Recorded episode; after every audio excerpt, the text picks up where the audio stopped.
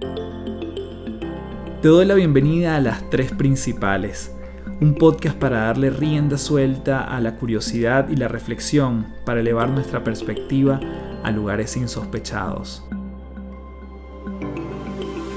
Mi nombre es Carlos Fernández y mucha gente me conoce como Café. Soy autor, conferencista internacional y te invito a transformar tu sabiduría en ejecución para vivir una vida en liviandad. Un espacio donde podemos transformarnos en paz un episodio a la vez.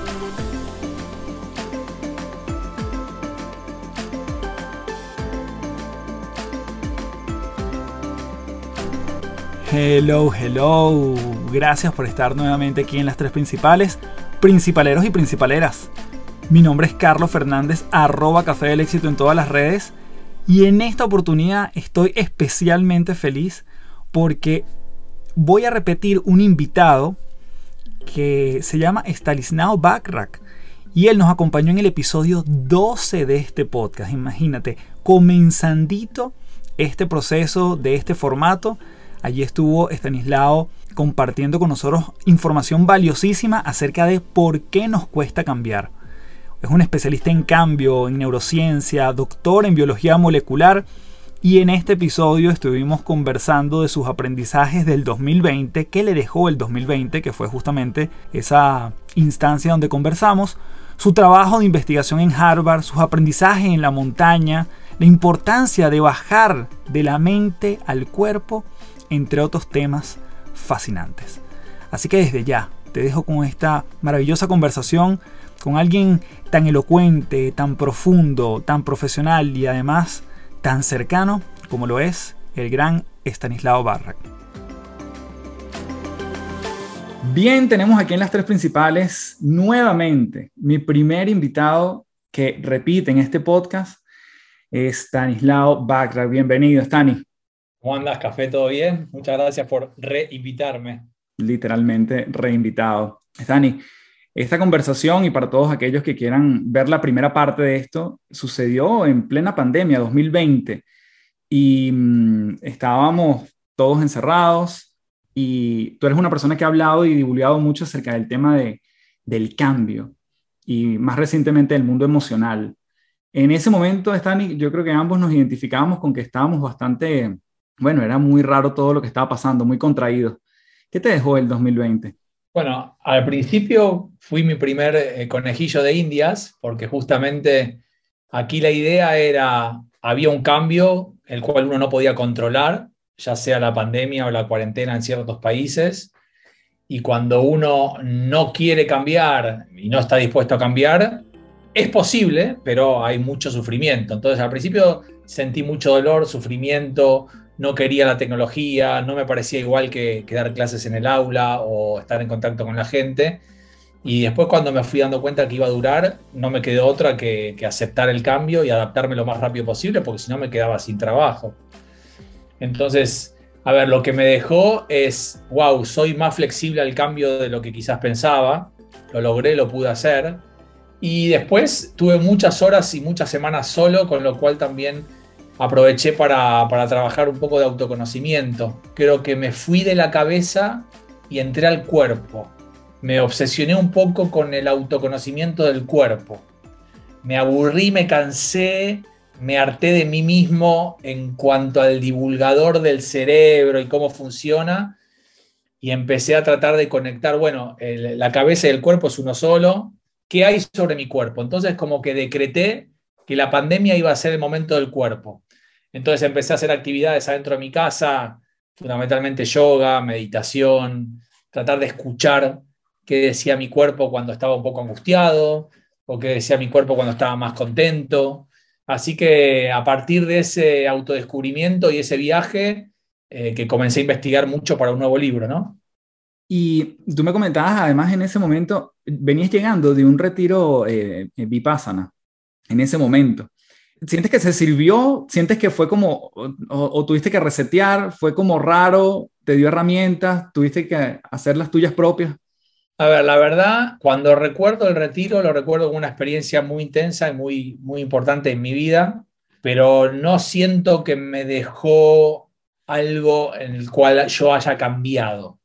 Sí me amigó más con la meditación, me amigó más con la quietud, me amigó más con el no hacer, pero cuando quise sostener las dos horas de meditación diarias que propone la, el Vipassana cuando, cuando terminas el retiro, lo sostuve una semana y después no lo logré sostener.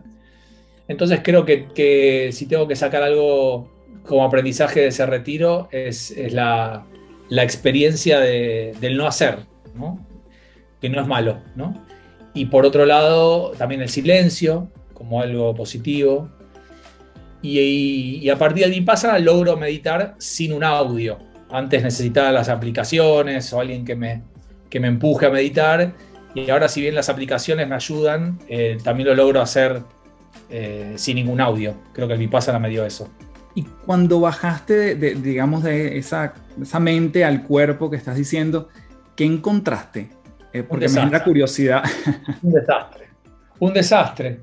una persona como todos, ¿no? Lo que pasa es que quizá mi ego no me lo permitía ver, pero una persona muy vulnerable, muy sensible, eh, con muchos años de, negación, de, tapar agujeros haciendo, de tapar agujeros produciendo, creando, moviéndome sin parar.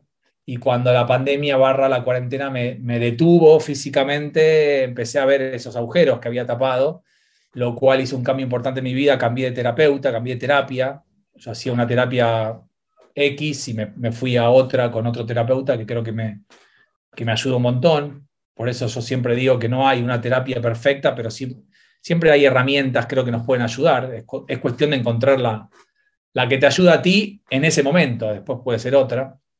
Y sobre todo un cuerpo no estoy hablando de lo estético, ¿no? Estoy hablando más del cuerpo interno, un cuerpo que no, que estaba gritando de cosas que le pasaban hace mucho y que justamente las había tapado con, actividades, con el no parar.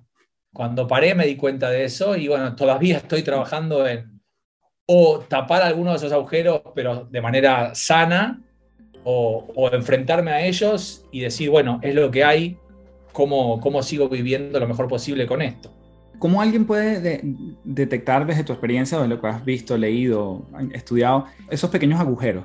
¿Cómo detectarlos? Obviamente desde, el detenernos, ¿no? Que es un poco lo, que tú también promueves. A ver, yo creo que todo lo que tenga que ver con síntomas, malestares, dolores, molestias físico o mentales, creo que eso fue un poco el, el, el ir el ir hacia adentro a mirar de qué se trataba, ¿no? Porque uno le duele algo y en general va al médico y el médico en general, por suerte, no tiene nada, estrés, cansancio, ¿no? Cuando no saben qué decir dicen estrés. Y a pesar de divulgar esta ciencia, eh, me costaba relacionar cómo la mente puede impactar en el cuerpo físico, cómo los pensamientos pueden impactar en, en sentir cosas en el cuerpo. Ahora no tengo ninguna duda si bien la ciencia no tiene ninguna duda, la pandemia y la cuarentena me ayudó a darme cuenta en mi propio cuerpo, en mi propia mente, que, sucede. Y después una especie de obsesión perfeccionista ridícula en tratar de, que se vaya todo eso rápido, ¿no? De, bueno, yo enseño esto, debería poder hacerlo. Y bueno, eh, no hay en casa de herrero cuchillo de palo. Y bueno, son procesos que llevan tiempo, porque uno, yo tengo 50 años, viene con muchos años con esos con esas heridas o agujeros que de vuelta eh, no, son dramáticas, ¿no? Son pequeñas cosas cotidianas de la vida que a veces nos hacen vivir peor y uno tiende a culpar al otro de eso. Y, la pandemia cuarentena me permitió decir, bueno, el otro puede influir en algo, pero la mayor responsabilidad de cómo me siento es mía. Y ahí está el trabajo que lleva tiempo y ese trabajo pasa por tormentas, lugares más calmos, montañas, llanuras, no, es lineal y cuanto más uno apura ese proceso, más lento se hace. Y qué bueno que mencionas la, palabra montaña, porque hace poco compartías por tus redes que estuviste en una, en una montaña, Stani. Cuéntame esa experiencia que además se veía desde el punto de vista de clima, desde el punto de vista de, equipo. Este, ¿Tenía un, fin académico? ¿Cuál, ¿Cuál, fue el propósito de llegar allí a esos niveles? A ver, hace algunos años conocí a un, guía de montaña que, argentino que escaló el Everest, que se llama Charlie Galossi, eh, y, me, conecté mucho, hice una actividad con él, me conecté mucho con la naturaleza, con la montaña, yo vivo en Buenos Aires, y, mi abuelo era alpinista, entonces también hubo algo que me conectó por ahí con mis raíces. Y siempre estuve como con la idea de, bueno, ¿por qué no hacer esto para los estudiantes? ¿Cómo llevar esto a la universidad? Porque en la montaña, como en cualquier parte de la naturaleza, el aprendizaje es permanente, ¿no? Cuando uno no conoce. Bueno, y finalmente convencí a las autoridades de la universidad donde trabajo, que es Torcuato de Itela, y, armamos un programa para que sea una materia optativa de la, de la maestría de negocios de la Torcuato de Itela. Y bueno, entre los guías de montaña que fueron y otro profesor, Patricio y yo, armamos actividades, algunas que tenían que ver con la naturaleza, el montañismo, las carpas, las mochilas, la comida, el baño, la no basura, ¿no? Muy impresionado con no dejar nunca basura y desde el lado de Patricio y mío, que somos los profesores de la universidad, bueno, ¿qué podemos aprender de acá? ¿no? Autoliderazgo, autoconocimiento, liderazgo, comunicación, trabajo en equipo, cohesión, cooperación, competencia y todo eso en cuatro días muy intensos. Y como dices tú, eh, la noche anterior uno mira el pronóstico y dice, gente, no podemos ir para ahí, tenemos que ir para otro lado, porque va a haber nieve, va a llover, no estábamos preparados físicamente la mayoría de nosotros. Así que fue una experiencia no solo para los estudiantes, sino para mí también, porque yo era nuevo en eso. Muy impactante, muy, muy fuerte, muy emocionalmente fuerte. Contento de haberlo logrado y lo vamos a repetir. Y me llama la atención ese proceso de ser maestro por una parte, pero estar igual que todos en algún, en algún otro punto. Eh, ¿Te sentiste como en, esa, en ese doble rol todo el tiempo? Sí, primero me sentí muy cuidado por mis estudiantes. Mis estudiantes son casi tan grandes como yo, ¿eh? no son de 20, son de 35 para arriba. Primero me sentí muy cuidado y eso me, despertó, por un lado, cariño, pero por el otro, wow, estoy viejo, ¿no? si ya me quieren cuidar cuando hay que pasar un tronco, es porque me ven viejo y eso me impresionó un poco. Pero no, creo que, que logramos, tanto el otro profesor, Patricio Nelson, como yo, logramos estar en esos dos lugares en el lugar de, estar aprendiendo la montaña, la naturaleza, las inclemencias del tiempo, mi objetivo fundamental era regular la energía. Yo soy una persona que gasto mucha energía, voy, tengo mucha fuerza y después me, canso. Y claro, había que caminar siete horas para arriba, más vale que uno regule la energía porque si no, no llega. Entonces creo que, los mismos estudiantes también me fueron ayudando sin saberlo a ir regulando la energía. Y en los momentos de las actividades académicas, no sé, no, quiero pecar de soberbio, pero como que tengo experiencia y me sale solo y me complementé muy bien con otro profesor. Los roles eh, estuvieron bien marcados. ¿Cuál sería como el, mayor eh, aprendizaje que te llevas de esos cuatro días? A ver, yo creo que estuvo muy bueno el trabajo en equipo y cómo la naturaleza, no se puede jugar con la naturaleza, no se puede hacer un chiste, ¿no? O sea, llueve, llueve, o sea, nieva, nieva y viento, hay viento, eh, es subida, subida, o sea, no, no puedes relajarte, tenés que estar como atento, pisas mal y te rompes un tobillo y tienes 24 horas para volver a la ciudad, eh, o te pica una abeja y te hace una alergia, o sea, si bien había un médico con nosotros, no, el hecho de poder estar desconectados, ahora te digo, desconectados del celular, no había señal, entonces estuvimos sin teléfono cuatro o cinco días, pensé que iba a costarme mucho y realmente fue fascinante para todos, que cuando volví a la ciudad no, me conecté enseguida con el teléfono, tardé varias horas. Y, cuando lo hice, lo hice fundamentalmente por mis hijos, que, sepan que había llegado y que estaba bien, pero miraba el celular apagado y decía, no te quiero prender, no te quiero prender porque va a ser fuego eso. Pero después creo que un aprendizaje muy, el más fuerte que tuve fue el ver a los estudiantes entre sí colaborar permanentemente para, para ir juntos. En, este, en este trabajo ¿no? había un triatlonista y había una chica mucho menos preparada que el triatlonista. Estaban en el mismo equipo, tienen que ir juntos. Entonces, ¿cómo, adaptar, cómo adaptarse uno al otro en este caso? Bueno, en este caso el triatlonista está mejor preparado para la montaña, pero por ahí esta chica estaba mejor preparada para, no sé, armar la carpa o para pensar la ruta, cómo se complementaban. Y me emocionó mucho eso, el verlos trabajar en equipo y disfrutar del dolor, porque nos cansábamos ¿eh? mucho y era físico para casi todos.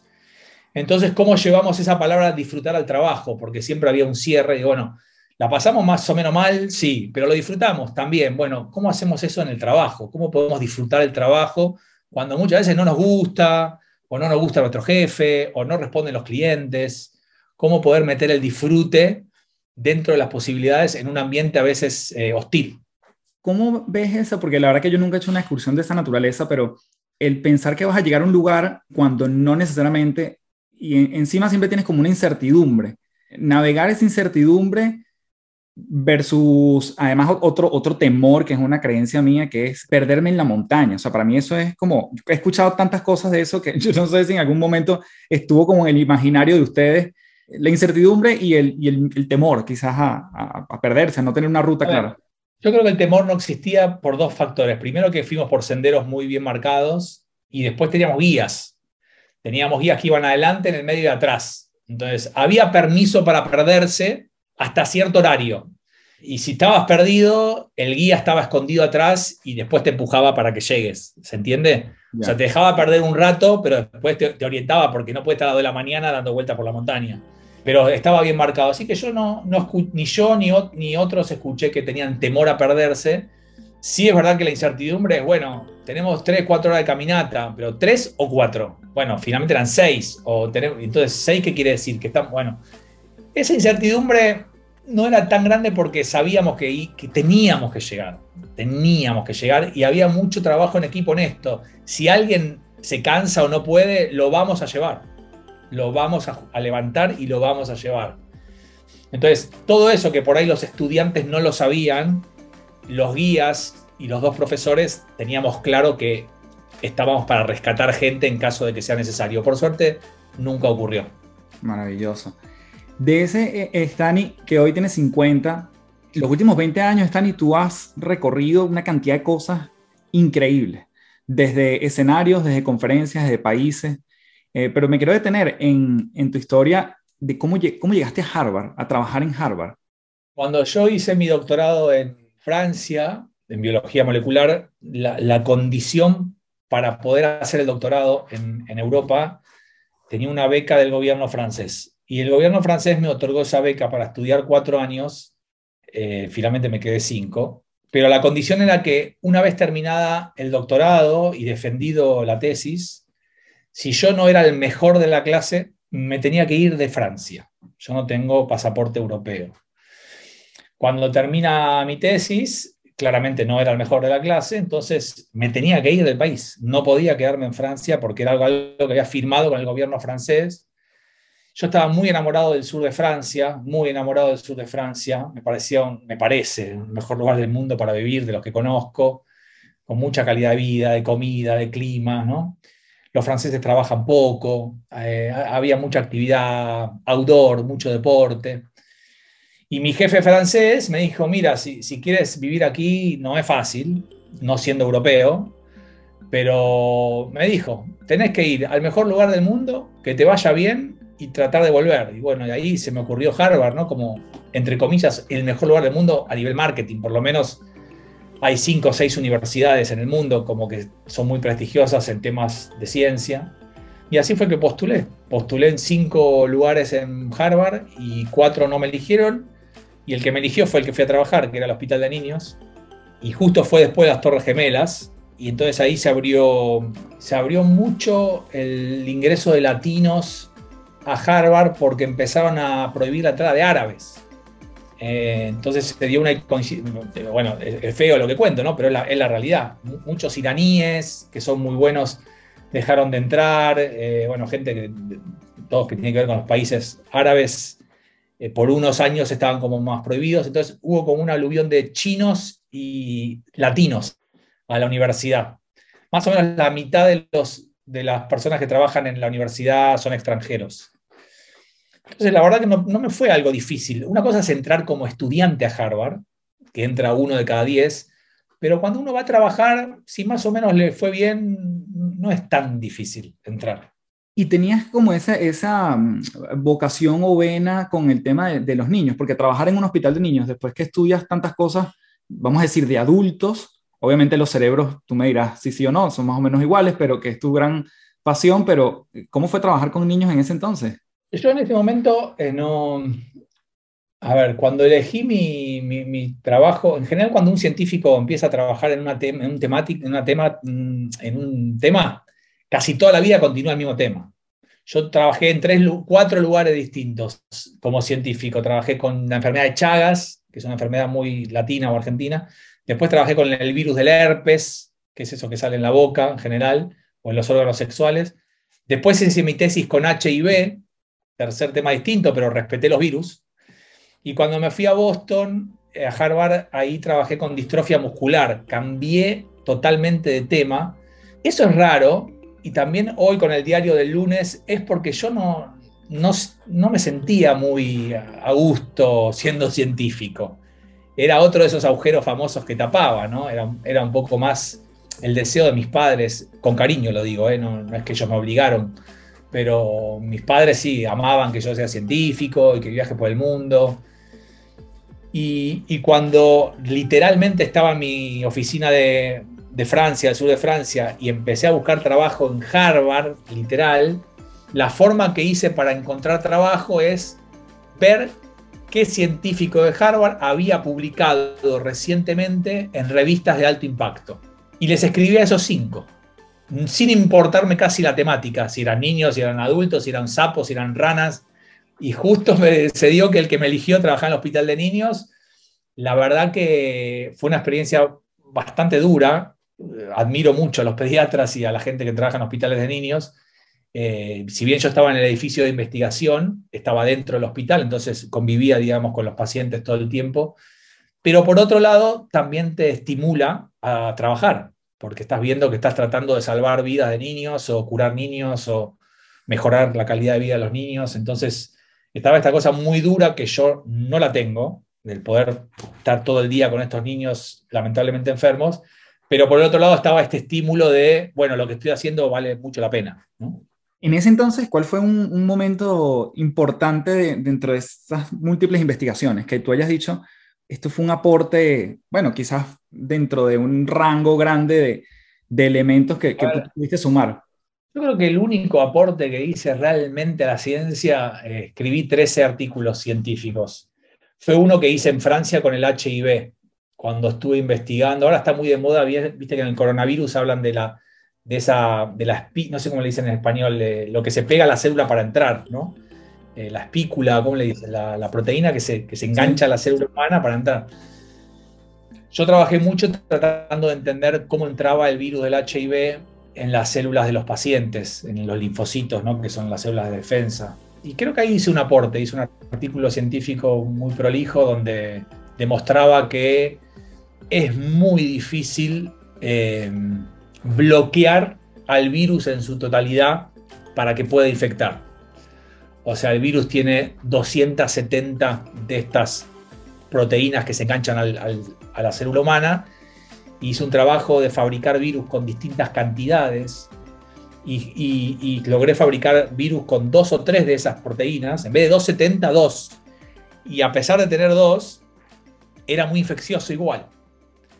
Entonces, eso creo que contribuye en el sentido de que, bueno, le estoy dando información al mundo que trabaja en cómo detener al HIV, de que, ojo, el virus es muy infeccioso, va a ser muy difícil bloquearlo por este lugar, digamos, ¿entiende? Hay que buscar otras alternativas. Creo que ese fue mi aporte. Después, casi todos los otros eh, experimentos fueron fracasos que en la ciencia son publicables porque es como decirle a tus colaboradores y competidores, no vengas por aquí porque no funciona. ¿no? Eso es un, artículo científico de un fracaso. O quise probar esto y no anda, no lo, no lo repitas, no pierdas el tiempo, no mm. pierdas el dinero. Entonces siempre 99% fracasos y un por ciento wow, wow, ¿no? Dani, y, tú tienes una, historia bien particular con un momento también de realización donde involucras a gente que está poco sesgada con el mundo de la ciencia. O sea, entiendo que era gente de limpieza, gente de mantenimiento. Cuéntame esa historia, cómo llegaste a algo a través de gente que en teoría no, no sabe del tema. A ver, esta historia es, producto de mi jefe americano, mi jefe Lou, era una persona que trabajaba muchas horas, él había descubierto el porqué de esta enfermedad de los niños, de distrofia muscular de Duchenne, en 1988, entonces era como una eminencia ¿no? En el mundo era muy conocido porque, bueno, fue el que entendió por qué se enfermaban estos niños. Y luego de dos, dos años y medio de trabajo, eh, ellos, eh, nuestro jefe nos daba mucha independencia, no, nos controlaba casi nunca, nos dejaba trabajar. Y luego de dos años, dos años y medio de trabajo, encontré en mis resultados como una especie de callejón sin salida. No lograba interpretar qué estaba sucediendo con mis resultados, entonces le pedí ayuda a él y él me acuerdo que se tomó dos, tres horas para mirar todos mis cuadernos, mis fotos, todo, todo lo, que había hecho, la tecnología que había aplicado, microscopio, etc. Y él fue el que me dijo eso, me dijo, mira, la verdad que no, yo tampoco sé, no, no, tengo ninguna respuesta, no, no, logro interpretar esto, no, parece, no entiendo. Y cuando se me venía el mundo abajo, porque justamente una de las personas que más sabe en el mundo de esto no, me podía ayudar, él fue el que me aconsejó eh, que cuente en español, yo venía estudiando ciencia en inglés, incluso en Francia, en español, que le cuente a gente que no tenía ningún tipo de sesgo o conocimiento de este tema, y que lo haga simple, que se lo cuente, a ver qué pasaba. Y él me ofreció los janitors, que son la gente de limpieza del hospital. Al principio me pareció medio tonto, medio ridículo, pensé que me estaba haciendo un chiste. Después me miró fijo a los ojos y me di cuenta que era serio lo que me estaba pidiendo. Bueno, y, a muchos los conocía porque jugaba al fútbol con algunos, ¿no? Los fines de semana. Entonces los invité tres y cuarto de la mañana, porque es cuando hacen el break, ellos trabajan durante la noche, les conté lo que les iba a mostrar, preparé una presentación lo más sencilla que pude, en español, era mi primera vez en español, después de muchos años, y no, y fue, y fue yo estaba muy nervioso, estaba más nervioso que, que frente a mi jefe o otros congresos, porque era muy emocionante ver a, los, a estas personas entrar a, escucharme y con mucho respeto, venían con su sándwich o con sus tacos, ¿no? porque era su momento de comer. Y aparte me, me, ofrecieron el anfiteatro del Hospital de Niños, que es, no había entrado nunca yo ahí. Y bueno, historia larga, corta, estoy tratando de contar un poco la experiencia a estas personas. Y una señora estaba muy obstinada en decirme que había una mancha negra en algo, una foto que yo le mostraba, y la mancha para ella significaba que había algo ahí, y yo le explicaba que químicamente la mancha negra significa ausencia, y ella obstinada decía, no, la mancha está ahí y la veo y hay algo, y yo intentaba de vuelta convencerla, y finalmente cuando me fui a dormir, antes de dormir me dije, wow, si yo me equivoqué en la mezcla de los reactivos de los químicos al preparar esto hace dos años, es posible que esa mancha negra sea presencia. Todo al revés. Y al otro día me levanté tempranísimo, me fui corriendo y preparé todo de nuevo, como si empezase todo de cero, y la señora tenía razón. Me había equivocado yo en, la preparación, y bueno, como era un poquito omnipotente, soberbio, ego, y ¿cómo me voy a equivocar en esa pavada? ¿no? Es como una receta de cocina donde uno mezcla cosas. Y me había equivocado, y había arrastrado ese error mucho tiempo. Entonces, cuando di vuelta todos los resultados, empezó a cobrar cierto sentido lo que estaba pasando. ¿Sientes que te acompaña esa, esa lección en términos de mostrar tu trabajo a otras personas? Cuando tú vas a las compañías y le dices, involucren a gente que no tiene que ver con, con marketing, si quieres hablar de marketing, eh, eh, por ejemplo. Es lo, que más me gusta, es lo que más me gusta, eh, sobre todo ahora que estoy más soft, que estoy más para el lado de, de las personas, eh, me gusta mucho se involucran las familias. En la pandemia, que por suerte tuve mucho trabajo después, eh, así por Zoom, ¿no? Le decía, bueno, pero que venga la familia, si están ahí. ¿Para qué voy a hablarle al empleado de una empresa? Que venga la mujer, el marido, los hijos. Era muy emocionante, ¿no? Las cuatro caritas o las cinco caritas en la computadora. Y mismo para la empresa era como un mimo para el empleado. Y yo venía haciendo esto antes en, la, universidad donde trabajo y lo sigo haciendo y me encanta, que es todos los ejercicios que les hago hacer a mis estudiantes, le digo, háganlo con su jefe, háganlo con su equipo, háganlo con su pareja, háganlo con sus hijos. Algunos lo hacen, otros no, pero creo que está bueno. Y el último día eh, tienen permiso para invitar a, una persona que quieran a la clase.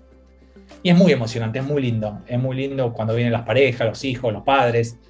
Se observan muchas cosas. Así que sí, sí, trato de. Nada, no son temas para uno, son temas para todos. Estamos dando la cabeza de la gente, ¿no? Mm. Para todos. Qué bueno. En Harvard tú tienes historias maravillosas y quiero, quiero remontarme a una que entiendo que también involucra a tu jefe Lu, que fue el que más, eh, probablemente que más tiempo le reportaste, ¿puede ser? Sí, a ver, dime cuál. Em, cuando, cuando tuviste que hacer un trabajo con un, un doctor, entiendo que le pediste ayuda a un, a un coreano, con ratas, ¿no? Esa es una de las historias más lindas de mi vida, sin duda. A ver, nosotros inyectábamos en ratones que tienen la misma enfermedad que el, que el niño, tienen la misma enfermedad, inyectábamos en el músculo para hacerlo fácil. Curábamos las células afuera del músculo y después curadas las células las inyectábamos. Eso daba cierto beneficio al ratón. Quiero hacer un paréntesis. No hay cura para la distrofia muscular de Duchenne. Aquellas personas que me están escuchando que después me van a escribir a mí para preguntarme, porque tengo un hijo con Duchenne y la verdad que les contesto a todos con cariño, pero yo hace muchos años que ya no trabajo en el tema. Mi recomendación es la Asociación Americana de Distrofia Muscular. Ahí está la información más actualizada sobre ese tema.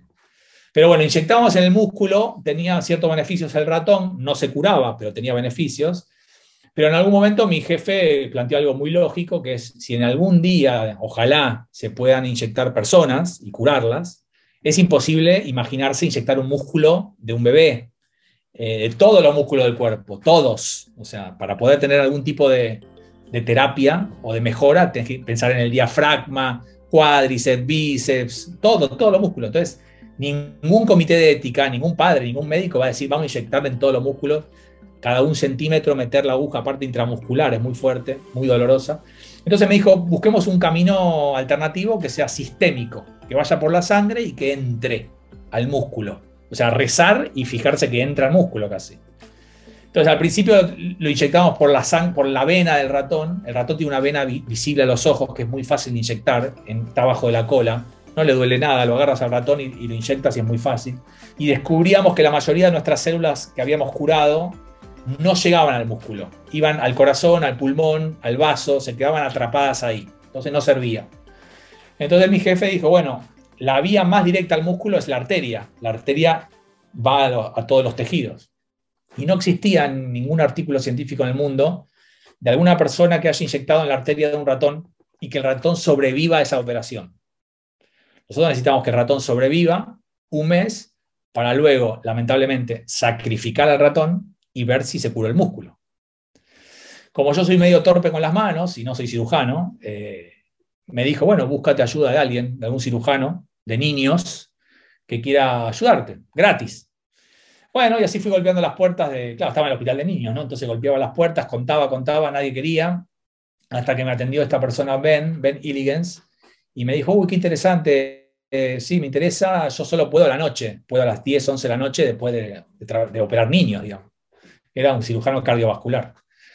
Bueno, y ahí empezó, todavía no una amistad, pero un trabajo muy profesional. Ben era muy organizado, coreano, había estudiado en Alemania, eh, cinturón negro de karate, ¿no? de taekwondo, perdón, siempre vestido de Armani, un metro cincuenta, todo musculoso, fibroso, siempre prolijo, con perfume, ¿no? Era una persona muy especial, pero no era divertida. Solamente hablaba de trabajo y cuando, cuando vio que no existían los instrumentos para operar pequeña arteria, inventaba él los instrumentos, o sea, se armaba los propios instrumentos quirúrgicos.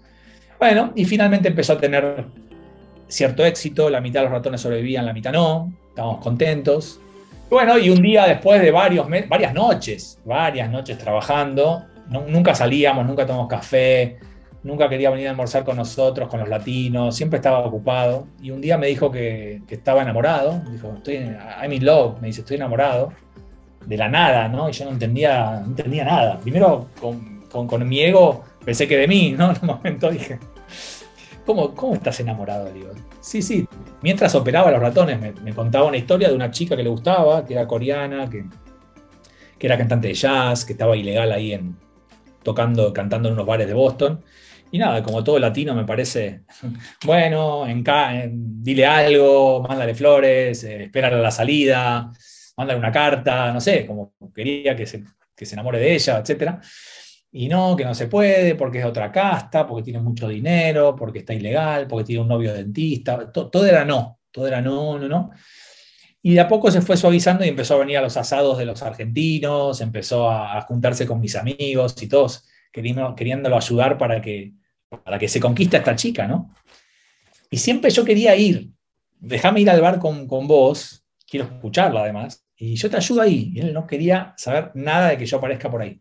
Bueno, y finalmente, después de un par de meses, eh, él trae una solución a su problema del enamoramiento, que me pareció ridícula, pero bueno, una solución de él, coreana, que él necesitaba más plata. Necesitaba más plata porque él quería comprarse un auto, porque le daba vergüenza invitarla a salir en, Subway, en, el metro, y quería comprar un anillo. Y yo decía, ¿cómo un anillo? ¿Un anillo de qué? Un anillo de, ¿cómo se dice? No de matrimonio, el que viene antes, ¿no? De compromiso. Sí, engage. Y yo decía, pero ¿cómo? Si nunca le diste un beso en la boca, ¿cómo te vas a comprometer con esa mujer? Dice, no, no, vos no entendés nada, en Corea funciona así, papá, papá, papá. Bueno, y finalmente convencí a mi jefe de que después de tantos meses de que este chico esté trabajando gratis para mí a la noche, le paguemos lo que le correspondía. Y con ese dinero, bueno, él estuvo muy agradecido conmigo, obviamente, me dijo que nunca se iba a olvidar del tema y con ese dinero compró el auto y el anillo y justo ahí yo me volví a vivir a Argentina. Ahí dejamos de trabajar juntos. Lo impresionante fue que a partir de ahí todos los ratones sobrevivían a la operación. Tuvimos algunos resultados que fueron publicados, no muy importantes, pero bueno, pero logramos esa, esa intervención intraarterial que no existía. Y bueno, y luego de un año, un año y medio que yo ya vivía en Argentina, me mandó un mail y me dijo, nunca, yo te dije que no me iba a olvidar de lo que hiciste por mí, te quiero invitar a Corea, quiero que vengas, hay un congreso, hay plata para un occidental, quiero que vengas a, dar una charla aquí. Bueno, para mí Corea era un mundo fascinante, ¿no? No conocía. Y bueno, así fue que fui a Corea y en el aeropuerto me estaba esperando con esta chica que se había casado. Esa es la historia bonita. Eh, increíble, increíble, era muy bonita ella. Y nos fuimos a, bajé de 33 horas de avión con el jet lag, nos fuimos a un karaoke ella cantaba increíble, ella era cantante. Y en ese karaoke me, me, quisieron dedicar una canción especial a mí por ser argentino y ella se había aprendido la letra de La Bamba, para bailar La Bamba. Qué bueno. Y me hizo subir y cantamos juntos. Bueno, una historia hermosa. Están casados todavía, viven en Estados Unidos. Qué maravilla. A mí me impresiona mucho ese, ese vínculo tan humano dentro de un mundo tan, entre comillas, serio, pero fíjense que, que, hay, que hay como muchas, muchas historias que se destacan allí. Eh, antes de, hablar de ese regreso a Argentina, imposible no preguntarte, Stani, por la, tu tropiezo con dos personalidades tan icónicas como la actriz Natalie Portman o Mark Zuckerberg en Harvard. A ver, tropiezo, sí. A ver, 2003 fue un año particular porque fue el año que Mark Zuckerberg estuvo en Harvard, después, después dejó, estuvo solo un año ahí. Y fue cuando armó Facebook. Bueno, eh, dentro de lo que en Estados Unidos tú sabes, ¿no? Está el major, uno estudia para para ser alguien, no sé, como matemática o biólogo o médico, lo que sea, pero después puedes elegir materias salpicadas de otras temáticas, ¿no? Porque me interesa, me interesa un poco de historia, periodismo, de genética. Estaba muy de moda el tema de las células madre en esa época y yo enseñaba un curso, era jefe de trabajos prácticos, ¿no? De un curso de biología molecular y celular y bueno, y justo los dos estaban estaban en ese, en ese curso. Eh, Natalie Portman estaba terminando psicología, se recibió psicóloga ahí en 2003, y Mark Zuckerberg estaba, estaba haciendo Facebook. Entonces, en una noche, yo daba clases a la noche, de 7 a 10 de la noche, se me acercó para eso, para, para pedirme si lo podía apoyar con, con esto de Facebook, que, que, le estaba pidiendo a todos los jefes de trabajos prácticos, que el decano, que se llamaba Loren Summers, en ese momento le había dicho, bueno, te vamos a prestar los servidores de Harvard, pero tienes que tener apoyo del staff. Entonces yo no tenía idea, y le dije, sí, ¿qué tengo que hacer? Me dice, no, no tienes que hacer nada, yo te mando un mail, vas a aparecer, va a aparecer un link, tenés que clicar ahí, vas a tener una página de Facebook, voy a armarte un grupo donde van a haber algunos estudiantes tuyos. Yo decía todo que sí. Y nada, y, tuve muchos años ese Facebook que se llamaba Stani Bajraj is my hero. No sé si estará, no creo. Y era, yo no lo había lo abrió Mark Zuckerberg. Sí, o alguien que trabajase para él, o algún colega de él, digamos, no lo sé. Era, eh, tenía como 10, 15 seguidores que eran mis estudiantes ahí del trabajo práctico. Los de... No, y Natalie Portman era una persona muy, sencilla, eh, estaba todo el tiempo sola, escondida, como que ya estaba haciendo la guerra de las galaxias ahí.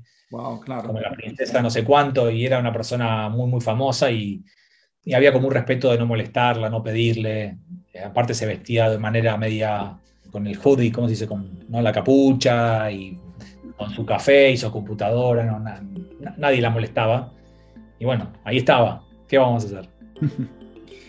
Dani, vuelves a, la Argentina. Yo te quiero preguntar por esa relación con Argentina, que a mí me parece un país tan fascinante, porque es de, muchos polos, de muchos cambios, de, muchos, de poca, entre comillas, estabilidad. ¿Por qué vuelves y hoy en día cuál es tu relación con, tu país?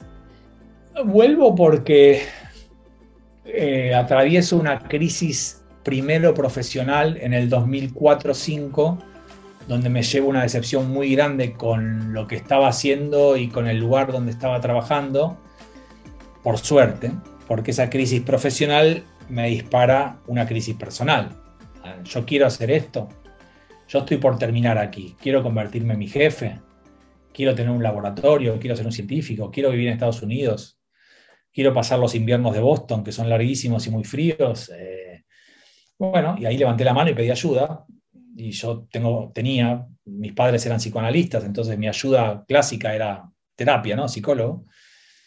Y ahí conozco a Raquel, que era una terapeuta argentina que vivía en Boston, y con Raquel me fui como reorganizando un poco la cabeza y decidiendo, no, no, quiero ser científico, no quiero pasar tanto tiempo en el laboratorio. Yo disfrutaba mucho más de las clases y de preparar las clases que preparar los experimentos. Me sentía muy decepcionado con la ciencia en general, había visto muchos hechos de corrupción, de mentiras, de falsificación de datos, me sentí incómodo, a veces me sentía manipulado, de manera, para mí no a propósito, pero medio manipulado por la cúpula del lugar donde yo estaba, mucha tensión entre republicanos y demócratas, estoy hablando de 2004, Kerry contra Bush, donde gana Bush, mi jefe era republicano, entonces era, no era muy querido en el ambiente, entonces a veces había cosas que ya no sé si tenían que ver con la ciencia, con la política, todas las cosas de las que me escapé de la Argentina, finalmente las veía en Boston, en Harvard, con otra magnitud de, dinero, ¿no? Pero parecidas.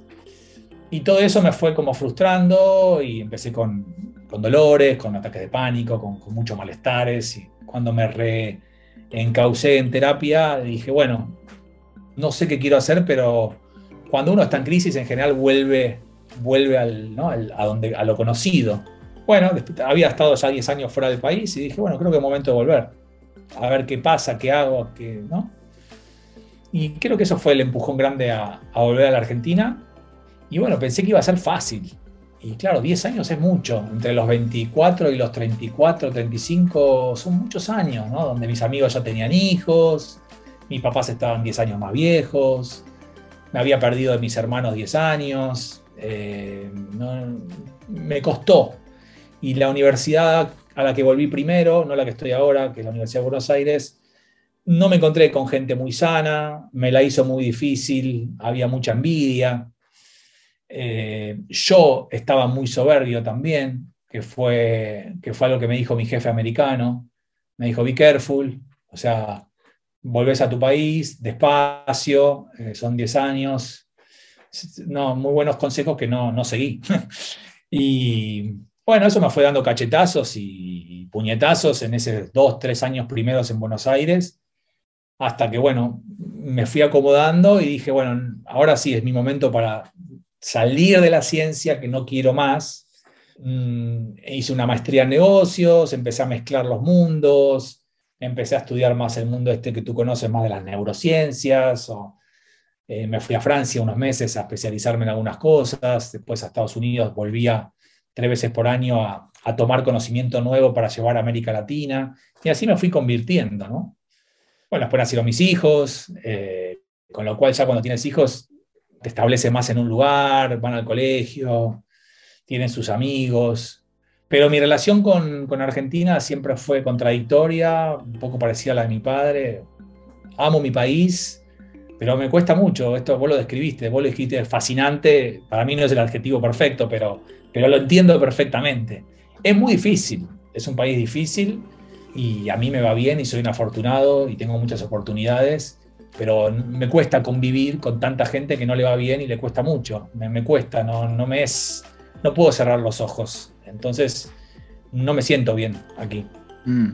Y bueno, eso es una de las cosas que tú siempre hablas, ¿no? Pensar, sentir, sentir, pensar. ¿Cómo es ese ciclo? ¿Cómo, ¿Cómo lo trabajas en ti para volver a enfocar, para ser más creativo, para seguir adaptándote? E, ese podría ser además el resumen de, de, tu último libro. Sí, a ver, a ver, con respecto a la Argentina, es amo a mis hijos y no, no, no los dejaría nunca. Y entonces siento que estoy en el lugar correcto porque ellos están aquí y tienen amigos y los veo bien, etcétera por mi ADN de cambio y de movimiento y por mi experiencia o mi vida que me tocó viajar mucho, no solo 10 años fuera del país, sino después viajar, yo siento que me podría ir mañana a cualquier parte del mundo. O sea, no, no, tengo por qué quedarme aquí. Son mis hijos, no los que me retienen, sino los que yo elijo quedarme por ellos. Entonces ahí pensamiento, emoción son bastante congruentes. Pero cada tanto, bueno, veo las injusticias, veo la calle, la violencia de la gente, eh, y me pongo mal. Mm. Sí, a ver, resumen del último libro. El último libro estaba para salir en abril de la pandemia. Teníamos un montón de cosas preparadas, muy bonitas, con experiencias. Iba a viajar por América Latina, me iba a ir a España. Me encanta presentar los libros porque siento mucho cariño de la gente y, un libro es de mucho trabajo, mucho trabajo y, y cuando sales como un bebé, ¿no? Pero bueno, básicamente es eso, es el entender que mucho de lo que sentimos no tiene que ver con lo que nos pasa, sino cómo estamos pensando, cómo estamos interpretando todas las situaciones. Y ahí sí fui mi verdadero conejillo de India, ¿no? Porque pasé muchos años, ¿no? Enojado con mi mamá o peleado quizás con, con la que fue mi pareja o no entendiendo a mis niños pequeños o, o algunos jefes. Y cuando hice ese, ese clic de decir, bueno, pero ¿y yo qué? Yo no soy perfecto, yo, yo me equivoco, yo soy reactivo, yo soy impulsivo. Y ahí empecé a investigar el mundo de las emociones, siendo mi propio conejillo de indias y tratando de hacerme responsable de que cuando hay algo que me genera mucho malestar, en vez de tratar de cambiar el afuera, cambiar el adentro. Y el adentro es justamente cómo lo pienso, cómo lo interpreto. Al principio me sentía con culpa, ¿por qué soy tan tonto? ¿Por qué pienso así? ¿Por qué repito esto? ¿Por qué no puedo cambiar? Y después, de nuevo, levanté la mano, pedí ayuda, terapia, y bueno, son muchos años de pensar de una manera, ¿no? Y, cambiar eso es posible, pero lleva tiempo, y ese tiempo hay dolor, y hay baches, y uno retrocede un poco y vuelve a avanzar, pero creo que vale mucho la pena. ¿Y qué has encontrado tú en el, en el espectro de esa rapidez por querer cambiar y ponerle tiempo al cambio? Como decir, bueno, en, los próximos 21 días yo tengo que cambiar, o el próximo mes. Sí, lo vi al libro, no lo, leí nunca. Eh, nunca me puse tiempos, pero como soy una persona con un carácter ansioso, soy ansioso, eh, me costó reconocerlo. ¿eh? Yo ansioso, no, yo soy tranquilo, ¿no? Cuando no, no lo quiere ver, y después digo, no, no, yo soy una persona ansiosa, lo trabajo, lo sigo trabajando y creo que lo voy a tener que trabajar toda mi vida, porque cierta ansiedad también me permitió cosas, ¿no? Hay ansiedad eh, efectiva, positiva pero también me hace sufrir mucho. Entonces, cuando quiero, me dispongo, me propongo tratar de cambiar algo, eh, sí, eh, rápido, todo es rápido, y cómo puede ser que no pueda, y por qué me volví a equivocar, y por qué tarda tanto, y por qué duele mientras. Y ahí tengo a mi terapeuta, que adoro, Daniel, que, bueno, que me va regulando, ¿no? Es un proceso, lleva tiempo, vas a comparar 50 años contra un año, no se puede comparar. Eh, Así que no, no creo en las velocidades o, los tiempos cronometrados. Alguna gente podrá antes, otra menos. Lo que sí creo es en que todos lo podemos hacer y que vale la pena. El tema es elegir la batalla. Porque si yo quiero cambiar cinco cosas de mi vida, es complicado cinco. Ahora, si voy por una y, y tengo claro que es esa, porque es la que me genera más malestar o más ansiedad, o que me hace tratar mal a los demás y lastimo a la gente, bueno, le voy a poner foco a esa, foco a esa, y una vez que, lo logre, vendrá la número dos. ¿Se entiende? Creo que las batallas hay que ir de a una. Mm. Te pregunto también porque, relativo a gente que yo puedo tener cercana, gente que, con la que trabajo, cosas como empezar una rutina, hacer ejercicios, comer mejor, eh, meditar. ¿Cuántas veces cuesta, no? Gente que puede pasar toda su vida lidiando, por ejemplo, con el tema del peso o gente que pasa toda su vida eh, tratando de, regularse emocionalmente para no, ser, no gritarle a otros, por ejemplo. ¿Cómo podemos dar quizás algún principio, ni siquiera digo un tip, sino algún principio que tú digas, esto es, aquí hay importante enfocarse? A ver, primero creo que el principio es, lo dije hace un rato, es elegir la batalla. elegir. Va a ser el peso, va a ser eh, los gritos, va a ser la regulación emocional, elegirla. Y yo soy fanático de pedir ayuda. No creo que mis libros o de otros o los videos tengan la solución. Quizás te pueden estimular y motivar a que creas que es posible, porque es posible. Pero yo hoy soy fanático de levantar la mano y decir, a ver, ¿qué me puede ayudar? Y bueno, voy a empezar. Voy a empezar con yoga. Me aburrí. No. Voy a empezar meditando. Uf, uh, no, no, uf, no, medita. Voy a ir cognitivo-conductual, psicología con... Y me parece que está ahí, está en la búsqueda, que finalmente ese es el camino, ¿no? El que importa.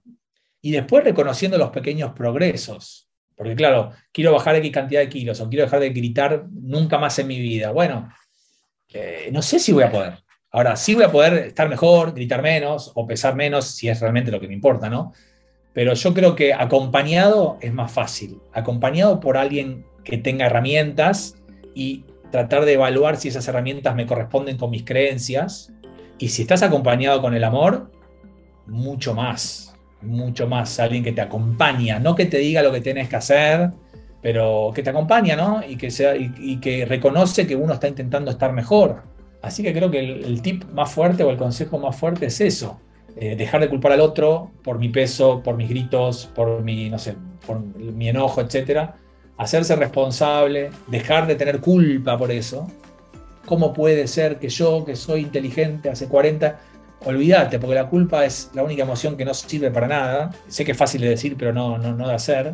Y para eso está la ayuda de la gente profesional. Y cada vez, tú lo sabes, cada vez hay más terapias alternativas, o llámala como tú quieras, y herramientas y técnicas. Y siendo científico de formación, no me parece que haya ninguna que sea mala. Es probar, darle un tiempo, conectar con la otra persona, es importante también. A veces no es tanto la herramienta, sino otra persona.